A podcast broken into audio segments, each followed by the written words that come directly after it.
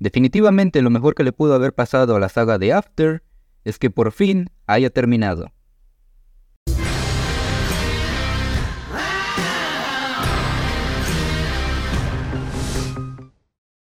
Hola gente, muy buenas, ¿cómo están el día de hoy o la noche de hoy? Yo la verdad me encuentro bastante bien, sé que no nos hemos visto en un cierto tiempo, o escuchado en este caso.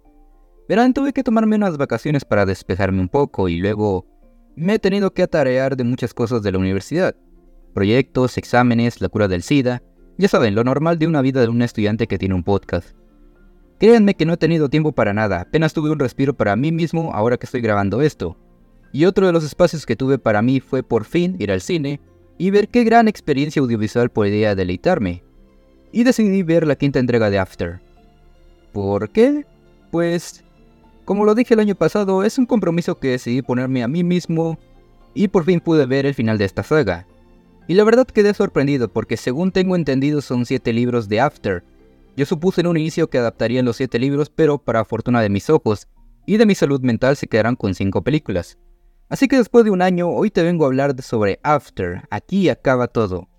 Cinta dirigida por Castle Landon y protagonizada por, ya saben quiénes son, la verdad, me decir sus nombres.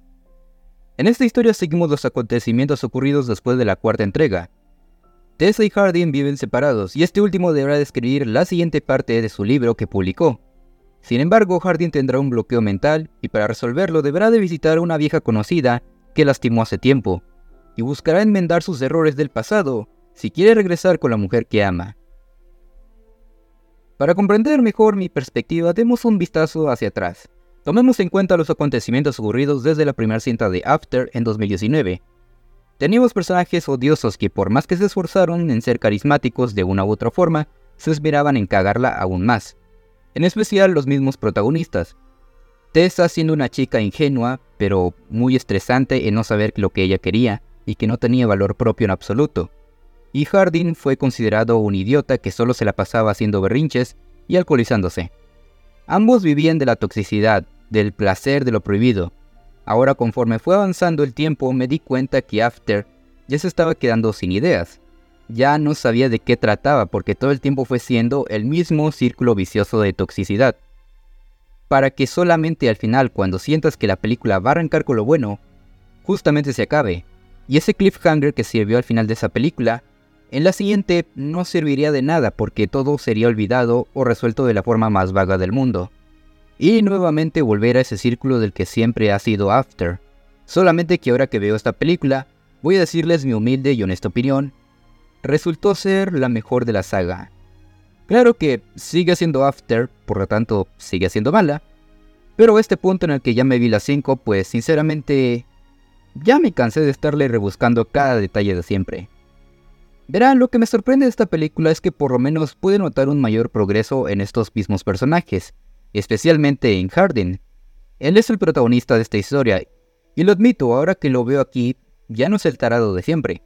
Aquí por lo menos llegué a sentir pena por él, ya que después de cuatro películas donde este cometía siempre el mismo error una y otra vez, Aquí es rebajado a alguien que está destrozado por los errores de su pasado.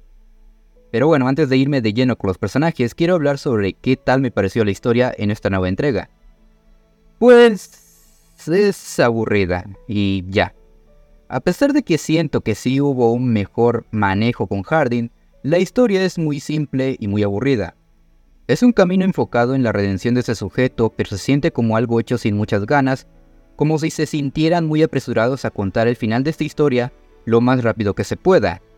Busca ser coherente consigo misma, pero se siente muy decaído, especialmente con la aparición del nuevo personaje. Y algo que nuevamente vuelve a recaer es que justamente al final donde parece que todo va a arrancar de lleno, incluso algo peor, el mayor desarrollo de los personajes ocurre fuera de escena en un flash forward, valga la redundancia, al futuro y me pone a pensar en muchas cosas. La principal de ellas es una pregunta que es, ¿cuál fue el verdadero punto de sacar cinco películas? Porque no siento que haya aprendido algo. A lo mejor que el alcohol, la falta de responsabilidades y la toxicidad me llevarán a amar a la persona que quiero tarde o temprano. Ahora sí, ya con los personajes, hablé mucho de Hardin al inicio, pero quiero mencionar a Natalie, que es el personaje nuevo entre 6 millones de comillas, Y pongo las comillas porque tuvieron que meter un personaje que no habíamos conocido, no se había mencionado, pero la película te quiere hacer creer que todo el tiempo esa persona estuvo ahí desde el inicio. Natalie es una chica que tuvo que huir debido a la humillación que Hardin le hizo por una apuesta, justo al igual con lo que le pasó a Tessa. Incluso podemos ver el paralelismo entre Tessa y Natalie. En el pasado fueron chicas ingenuas que se dejaron llevar por el chico malo, que las terminó lastimando por una apuesta. Solo que Natalie tuvo que huir, y a pesar de ser su primera aparición en la historia, maduró mucho mejor que Tessa en las cinco películas, incluso me cayó mejor que ella. Eso me hace sentir que la película ya se estaba devaluando a sí misma. Como les dije, Natalie me cayó mucho mejor que Tessa, pero su mera existencia se siente muy forzada al querer que Hardin busque el perdón a sí mismo y a los demás que ha lastimado mucho más fácil. En general, esos dos primeros actos se me hicieron vagos, no malos del todo, pero sí muy flojos, y todo marchaba relativamente bien hasta el tercer acto de la película. Miren, hay una boda y ahí Tessa y Hardin se vuelven a ver después de mucho tiempo. Lo que pasó por mi mente en ese entonces y siendo completamente lógico, es que el reencuentro entre estos dos sería muy difícil, ya que cada quien se tomaría su tiempo para volver a reconectar con aquella persona que amaste mucho, darle su espacio, retomar comunicación y, ah, ah, no, ya están volviendo a coger. Ah, cinco películas y estos dos monos siguen igual de calientes.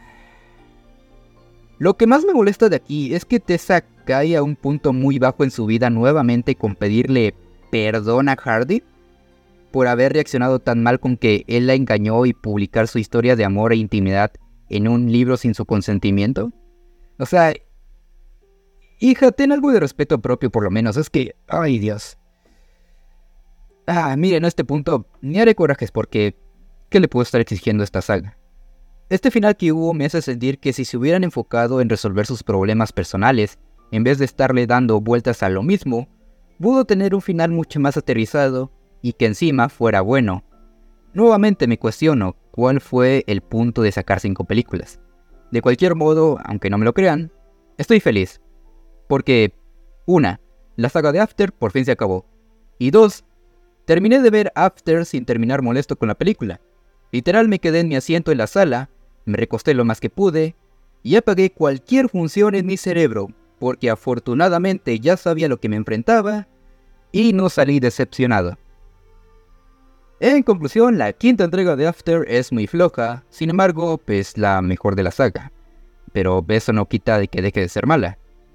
La dirección es básica, los diálogos se sienten irrelevantes en la mayoría de los casos, y tiene un ritmo que hace que pierdas el interés de la película. Tiene uno que otro momento bueno, pero en general la película es muy lenta a pesar de durar una hora y media. Por lo menos se terminó una saga que con sus dos primeras películas son insufribles y sus otras tres son muy aburridas. En eso se ha convertido After. Mi calificación para After, aquí acaba todo, mejor conocida que los médicos como After, por fin se acabó todo, es un 4.0 2. Pero bueno, esa fue mi humilde opinión sobre esta nueva cinta y su final de la saga. Espero que les haya gustado y no se olviden de ponerme debajo de la descripción qué película o serie quieren que le haga reseña. Como siempre yo me despido y nos veremos en otra reseña mamadora. Yo soy Dante y esto fue El Club de la Soberbia.